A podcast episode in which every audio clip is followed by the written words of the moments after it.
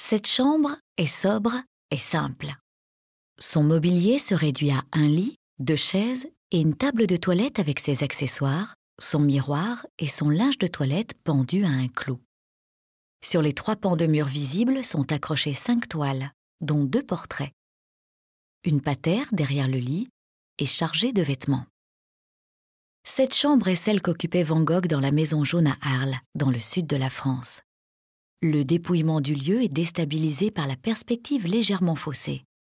Les murs latéraux ne semblent pas parallèles, et en comparant les deux chaises, on s'aperçoit que celle du fond est beaucoup trop petite. Pourtant, lorsque le plan de cette maison aujourd'hui détruite fut retrouvé, on constata que la chambre de Van Gogh était en forme de trapèze. Cette perspective est donc bien plus réaliste qu'elle n'y paraît. Une riche palette de couleurs anime la sobriété de cette chambre en un subtil contraste de tons chauds et froids. Les murs sont lilas, la fenêtre verte, les portes et la cuvette de toilette bleues, tandis que le sol est rouge fané, les chaises et le lit jaune paille, la couverture rouge sang et la table de toilette orangée. Ces tonalités dégagent une atmosphère de tranquillité et de repos, ce qui correspond certainement à l'état d'esprit de l'artiste à ce moment-là.